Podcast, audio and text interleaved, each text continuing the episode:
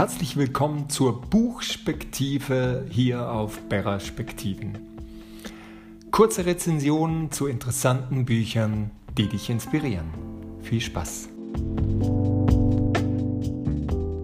The End of Religion Encountering the Subversive Spirituality of Jesus von Broxy Cavey.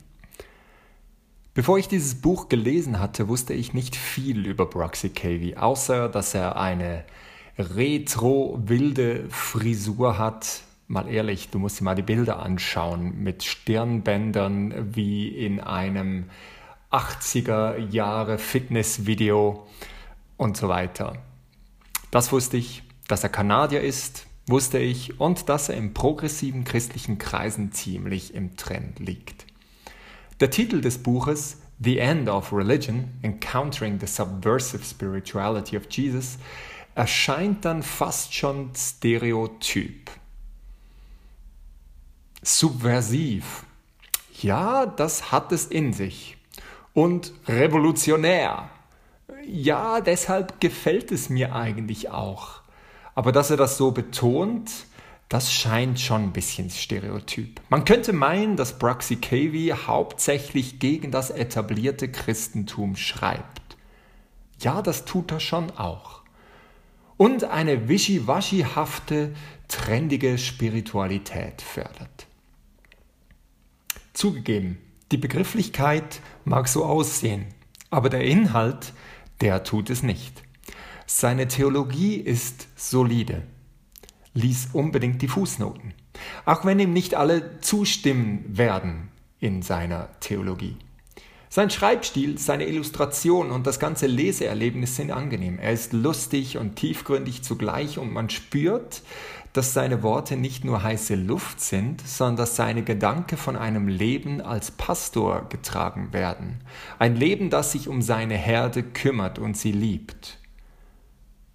Nicht nur die engere Herde, sondern auch die etwas weitere Herde und die Skeptiker, die er durch dieses Buch erreicht. Zwei Dinge sind mir besonders aufgefallen. Erstens, der Kern dessen, wofür er sich einsetzt, ist, dass Religion eine Sackgasse ist und nie Gottes Absicht war.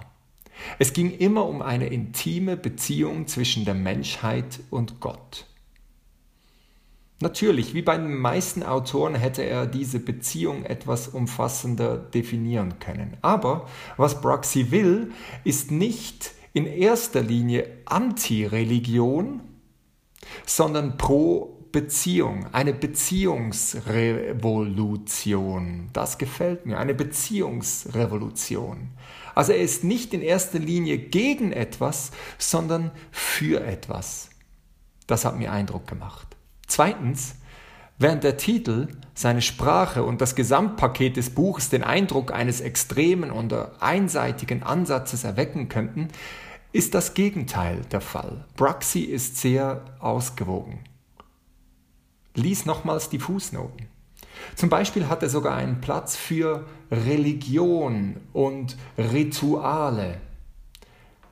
Diese Religion und diese Rituale werden einfach relational neu definiert und in richtigen Kontext gestellt. Mein Fazit? Eine tiefgründige und doch leichte Lektüre mit Brisanz.